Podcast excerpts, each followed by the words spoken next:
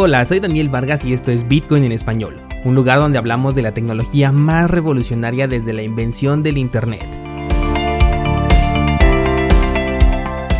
¿Crees que estoy exagerando? Ponte cómodo y déjame ser tu guía en un camino sin retorno, el camino a la descentralización. Bienvenido descentralizado, hoy es eh, jueves 6 de agosto de 2020 y hoy sí vamos a tocar el tema del precio porque parece que Bitcoin quiere un segundo intento por los 12 mil dólares. Yo estaba viendo una figura chartista formándose en un marco temporal de 4 horas que sugería una corrección más o menos al nivel de los 9.800 dólares. Sin embargo, eh, bueno, hasta el momento no se ha cumplido. En su lugar, el precio parece que está buscando cautelosamente escaparse. El cierre de la vela diaria de ayer fue ya por encima del nivel de los 11.400, por lo que las diferentes señales parecen ser positivas, pero como bien sabes yo prefiero operar con antelación y simplemente ejecutar mi plan como respuesta a lo que haga el mercado y no con micro respuestas a corto plazo, así que mejor realiza tu propio análisis. Comenzamos con las noticias y tenemos una muy importante que mencionar y es que el día de ayer se descubría que en los dispositivos Ledger, estas carteras en hardware que dicen ser una de las opciones más seguras, tienen una vulnerabilidad que permite a un personaje malintencionado robar tus criptomonedas, en específico tus bitcoins. ¿Cómo funciona esta vulnerabilidad? Bueno, la cosa es que se están aprovechando del hecho de que las bifurcaciones de Bitcoin comparten muchas similitudes con la firma de Bitcoin al momento de realizar una transacción dentro de estos dispositivos. En un modelo ideal, cada canal se abre para dar paso a la autorización de una transacción. Esto significa que mientras el canal de Bitcoin se abre, el de Ethereum se cierra y viceversa, para que únicamente exista un canal abierto. Pero esto no ocurre con las criptomonedas que se bifurcaron de Bitcoin. Estas comparten la misma ruta de acceso a la llave privada, con lo cual para hacer más eficiente el servicio, los de Ledger decidieron dejar esta puerta abierta, lo cual hace que un actor malintencionado pueda sustraer tus bitcoins con la misma llave privada que se utiliza para firmar una transacción de una criptomoneda diferente pero que es bifurcada de bitcoin. Y he dicho que decidieron porque las personas de Ledger eran conscientes de esta vulnerabilidad y han dicho que prefirieron elegir la usabilidad antes que la seguridad. Pero ahora que esto ya se destapó, ya se está trabajando en una solución del tipo parche, el cual no va a prevenir que esto ocurra, sino lo que hace es eh, que el movimiento sea identificado y entonces el dispositivo arroje una alerta que no permita tomar el control de tus criptomonedas, una alerta que te avise que unas criptomonedas se están moviendo cuando tú querías mover algunas otras. Esto no significa que debas de tener miedo con tu dispositivo o que quieras cambiar de cartera solamente por esto. No es algo menor, obviamente, pero sí es algo que se puede evadir muy fácilmente y te cuento por qué. Esta vulnerabilidad requiere un ataque premeditado y sobre todo autorizado por el usuario, por el dueño de esta cartera. No es como que conectes tú simplemente tu ledger y ya en ese momento alguien te está robando tus monedas o que cualquier transacción va a ser vulnerable. No, no es así. Para que el ataque sea efectivo se requiere primeramente un detonante. En este caso puede ser, por ejemplo, un correo electrónico o un mensaje a través de las redes sociales, el cual contiene cualquier clase de estrategia de marketing que va a intentar convencerte de enviar diferentes criptomonedas e incluso pueden ser monedas de prueba de Bitcoin Testnet, de estas que no valen nada, para que veas que es totalmente gratis y de esta manera te convenzan de enviar esas criptomonedas a cierta dirección y al final con la llave privada que utilizas para firmar esa transacción estarás poniendo en libertad a tus verdaderos bitcoins. Si te diste cuenta, aquí hay un detonante que es el correo electrónico o puede ser cualquier interacción que llegue a ti. Sin que tú tengas esta interacción directa con el correo, con la invitación a través de una red social, con lo que sea, pero que sea una interacción directa tuya, sin esta interacción tus bitcoins están completamente seguros. Una idea sería poder utilizar estas carteras únicamente para guardar bitcoin y no guardar ninguna otra criptomoneda allí. Lo cual eh, no es tan conveniente porque una de las ideas de comprar justamente estas carteras es que son multicripto, que aquí vamos a poder guardar diferentes tokens y criptomonedas y esa es una de las grandes ventajas que tienen. Pero finalmente te comento que puede ser una alternativa. Igual lo que puedes hacer es crear una cuenta para altcoins y otra cuenta específicamente para Bitcoin, para que así las llaves privadas de una cuenta pierdan efecto en la segunda cuenta. Si bien la historia de Ledger comenzó muy mal esta semana eh, desde la filtración de datos, esto no hace sino incrementar la brecha de seguridad, porque ahora como los datos de las personas que compraron Ledger están distribuidos en la red y ahora con esta noticia ya tienen en su poder los correos electrónicos de personas con estos dispositivos y es aquí donde puede comenzar el envío masivo de correos eh, con ingeniería social que van a buscar que tú envíes diferentes criptomonedas. Así que si tienes un ledger que no te sorprenda recibir un correo electrónico solicitándote enviar criptomonedas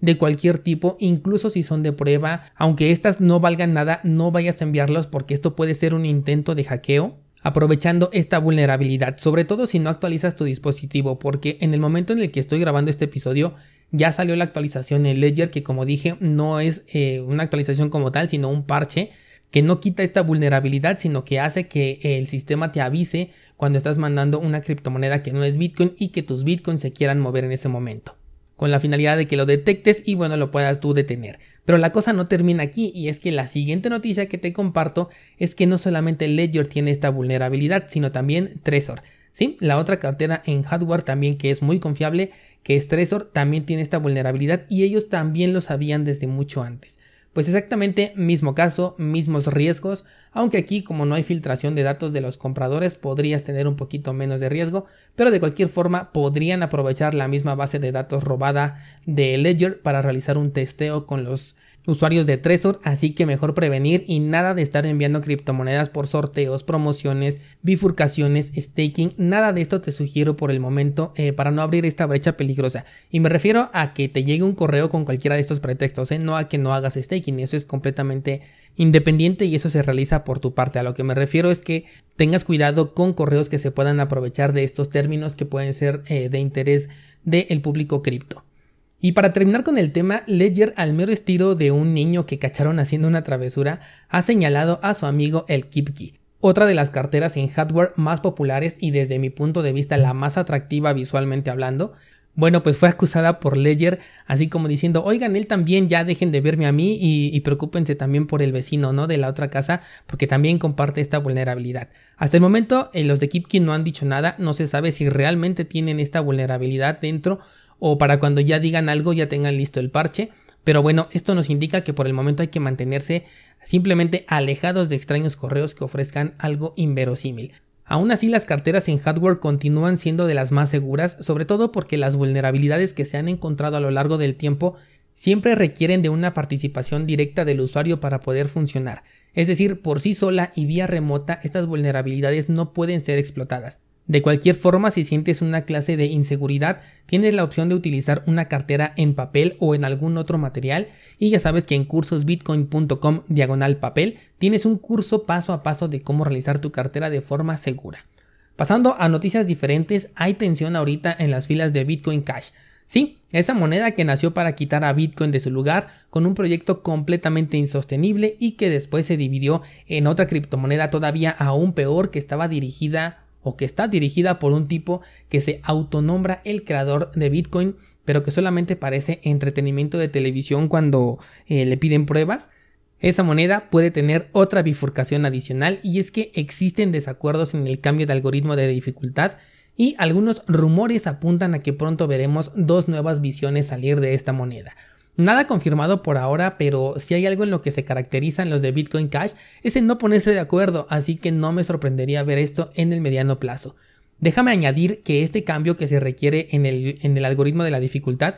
es producto de la inconsistencia que existe entre el tiempo de cada bloque minado lo que podría considerarse como un error. O sea que esta moneda, después de todo el teatro que armaron, bifurcaciones y un argumento insostenible pero aferrado sobre que ellos eran el verdadero Bitcoin, aún no está terminada esta moneda, todavía están dándose cuenta de que hay cosas que no están bien hechas. Y yo me pregunto, imagínate si los nodos hubieran accedido a este ataque y aceptado a Bitcoin Cash como el verdadero Bitcoin sería insostenible y hoy Bitcoin sería simplemente historia, porque Bitcoin Cash es simplemente una mala broma. Estaremos pendientes a ver qué sucede con la moneda de las múltiples visiones y te lo voy a traer aquí al podcast. Vamos con la siguiente nota y sabes, estoy pensando seriamente en hacer una sección dedicada al hackeo DeFi de la semana porque cada semana es lo mismo y la verdad es que como muchos todavía están considerando a DeFi como la solución del futuro, me gustaría que escucharan esto cada semana para que consideren el riesgo que tienen, el riesgo que corren al meter aquí su dinero.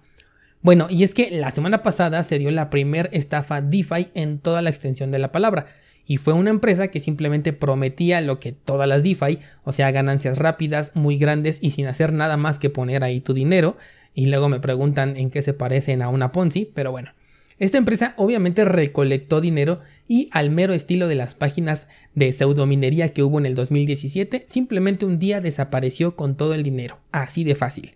Bueno, y hoy, más bien ayer, se perdieron más de 300 mil dólares por una vulnerabilidad en un proyecto DeFi llamado Opin, en el cual hubo cientos de afectados ya que la respuesta del proyecto fue tardía y la reacción de la gente que fue afectada no se vio esperar, ya los están amenazando con denunciarlos ante la SEC y no es para menos. En todos los casos que hemos abordado sobre hackeos en las DeFi, hemos tocado únicamente el punto de la seguridad, ya que estos contratos son vulnerables y que solamente es cuestión de tiempo a que se encuentre esa vulnerabilidad para que se den esta clase de resultados como las que te cuento en esta nota. Hasta el momento solamente el 50% del riesgo de una DeFi ha salido a la luz, que es esto que te comento sobre la vulnerabilidad en los contratos. Pero espérate porque todavía nos hace falta ver el otro 50% que es que son insostenibles, que por naturaleza no van a poder cumplir lo que están prometiendo y este será el punto en donde las DeFi por un lado serán insostenibles y por el otro lado serán inseguros. Bien, pues hasta aquí las noticias del día de hoy descentralizado, pero apenas es jueves, así que mañana te espero para seguir aprendiendo más sobre este criptomundo.